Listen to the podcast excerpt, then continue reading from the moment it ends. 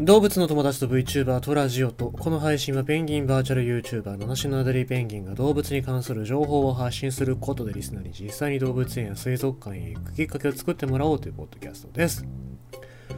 もうすっごいなんか卵が上がってますよね。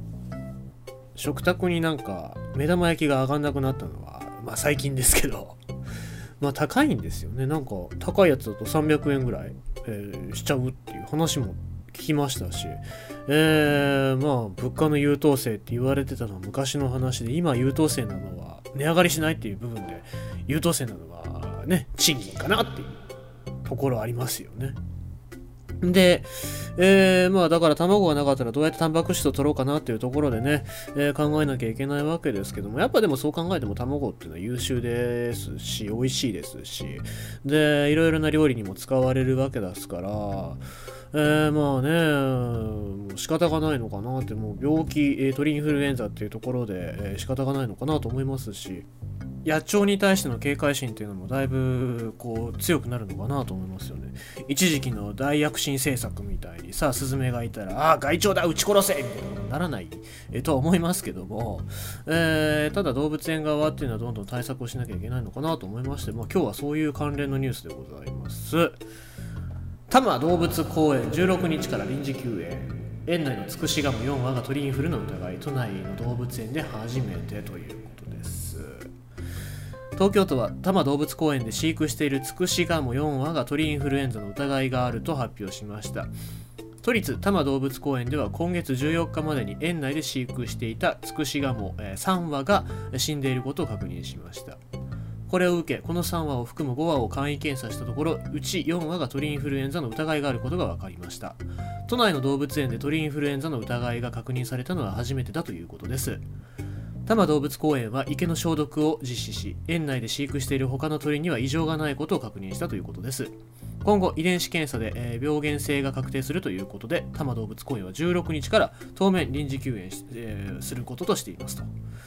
いうところで、まあ出ましたね。えー都内、えー大きな多摩動物公園の中でもこうやって鳥インフルエンザが出てくるということで、えー、まあとにかく鳥インフルは多いですね。人間にもコロナっていう病気が蔓延してるように鳥にも鳥インフルエンザっていう病気が非常に蔓延してるわけですね。で、じゃあどうすればいいかっていうと、鳥に対策をしろとか、1話1話にワクチンを打つっていうのは無理ですから、えーとにかく鳥インフルエンザを持ってる鳥が動物園の動物に近づかないように対策をするネットを張るとか、えーっていう対策をしていかないともう止めようがないですしこれを対策できるのっていうのは人間だけですからね、えーまあ、鳥の命を守る、まあ、人間の利益ですね。えっ、と卵とかっていう部分鶏肉とかっていう部分で、えー人間の利益を守るためだけじゃなくて鳥の命を守るためっていうことも考えれば、えまあ、飼育してる場所で消毒だったりとかその防鳥対策っていうのをしなきゃいけないのかなと思うわけでございます。で業者とか行政だけじゃなくて皆さんも気をつけなきゃいけないのが、えー、と鳥さんが死んでるとまあなんかかわいそうだから拾ってどっかに埋めてやろうみたいな気持ちになるかもしれませんけどもそれは絶対やめていただきたいですね、えーその鳥が鳥インフルエンザで死んでる可能性もありますので、まあ、もし見つけてたらえーひ絶対拾っちゃいけないし、まあ、余裕があるのであれば行政のそういう課がありますので、あれはま環境衛生課とかそういうところだと思いますけども、そういうところに連絡をして、え死んでますよっていうことを伝えて、まあ、時間があればでいいんですけども、そういうことをして、えー対策をしなきゃいけないと思いますので、まあ、絶対に触らないことっていうのがまず第一ですね。なので、ま、こういうところを気をつけながら、えー僕も、皆様も日々、えーを過ごしていただければ、まあ、最終的にはその動物、鳥たちを守ることにつながってくるのかなと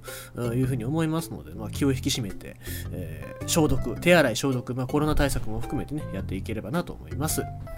ということでございまして、今日の、えーお話は、えー多摩動物公園で16日から、えー臨時休園、鳥インフルエンザの疑いということでございました。